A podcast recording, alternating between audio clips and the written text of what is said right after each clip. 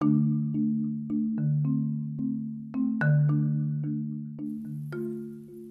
buenos días, estimados hermanos. Reciban un saludo especial desde el Centro de Oración y Adoración Planeta Rica. Les saluda, les habla el pastor evangelista Jesús Suárez. Hoy vamos a ahondar en un tema importante que es el bautismo. Hay una pregunta. ¿Por qué Jesús no bautizaba?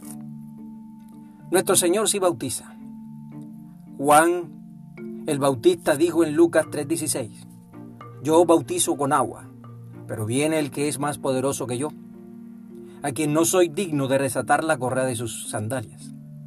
Él os bautizará con Espíritu Santo y fuego.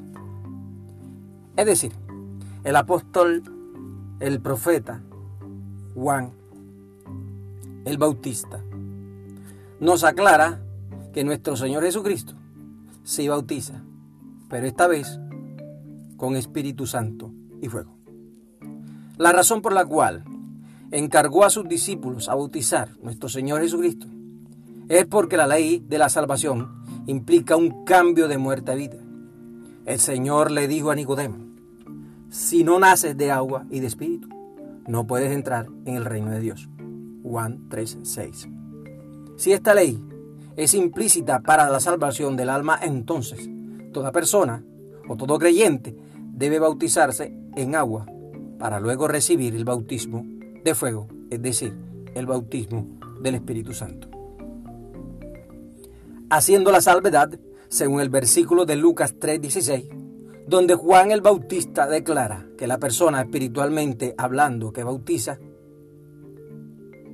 con los dones del Espíritu Santo es el mismo nuestro Señor Jesucristo.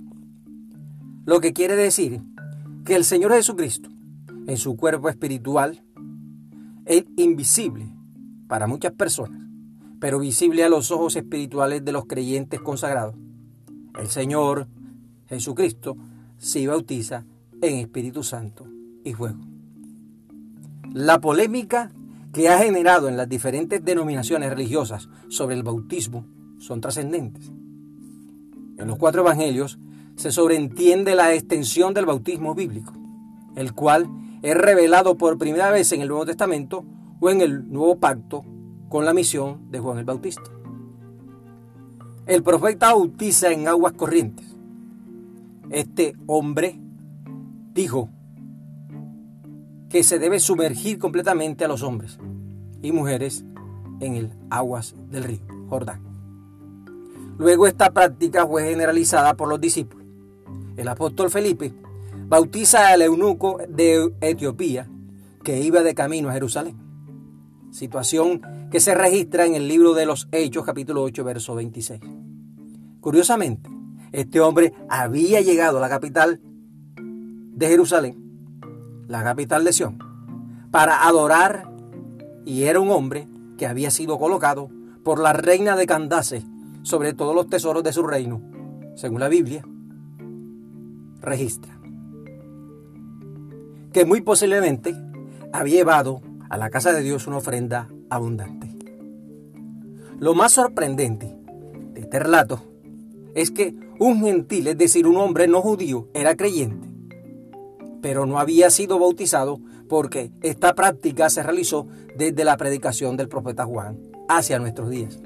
Dice la escritura que el apóstol Felipe comenzó desde la escritura de Isaías 53, 7 y 8, donde relata la humillación ciertísima de nuestro Señor Jesucristo, el verdadero Mesías anunciado por los ángeles, por los pastores y por todas las evidencias bíblicas del Antiguo Testamento.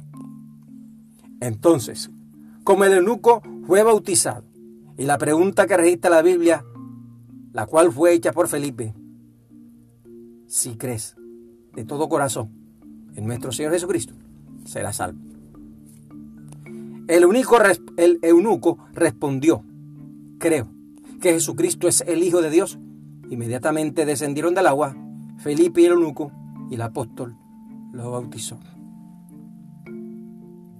Entonces, queda claro estimados hermanos, estimados amigos, que el bautismo bíblico es sumergirse en las aguas.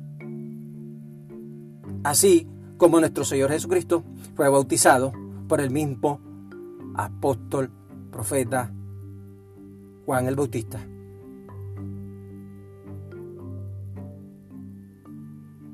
Podemos decir entonces que el creyente debe ser bautizado por orden de Dios, a través de los hombres y mujeres de Dios que han sido colocados como estandartes, como apóstoles, como siervos en esta tierra, para luego recibir el bautismo del Espíritu Santo y fuego. Tenemos unos apartes donde el Señor Jesucristo salva a personas sin ser bautizadas y otros apartes donde las personas reciben el Espíritu Santo y luego son bautizadas. Este será otro tema de estudio en otra, aleluya, gloria al Señor, oportunidad. Hermanos, quiero orar en esta hora por todos aquellos que han entendido que el creyente verdadero debe ser bautizado, sumergido completamente bajo las aguas. Porque eso significa, gloria a Jesús, la muerte de Cristo. Simboliza cuando la persona entra al agua la muerte del el viejo hombre. Cuando la persona sale, aleluya, levanta, se levanta de las aguas, quiere decir que se levanta, resucita una nueva persona. Es un símbolo simbólico. Por eso, les animo de todo corazón a bautizarse correctamente, como dice la palabra en el testamento bíblico, que es el nuevo pacto en la sangre preciosa de nuestro Señor Jesucristo. Dios le bendiga.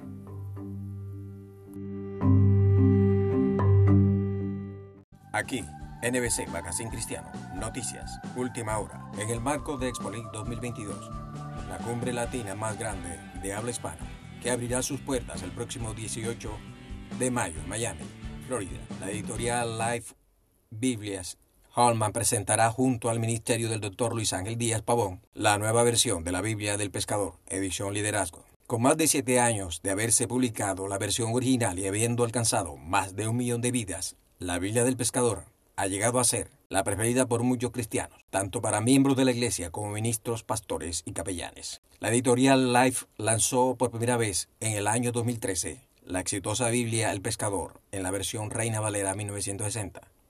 En el año 2014 fue lanzada también en portugués. En el 2015 se publicó en la versión Nueva Traducción Viviente. Finalmente, en el 2019 se lanzó la Biblia del Pescador en la nueva versión internacional. La versión de lectura contemporánea más popular del mercado. Durante años se publicaron numerosos recursos de apoyo y crecimiento espiritual derivados de la Biblia del Pescador de manera impresa y digital. El año pasado, durante los premios CEPA 2021, celebrados en Miami durante Expolit, la editorial LifeWay y su división de publicación Broadman y Hallman recibió por tercer año consecutivo el premio para la Biblia especializada del año, con la Biblia del Pescador, letra grande, haciendo de la Biblia del Pescador una Biblia reconocida, con múltiples premios en el mundo editorial cristiano. Hasta aquí las noticias, con J.S. Suárez.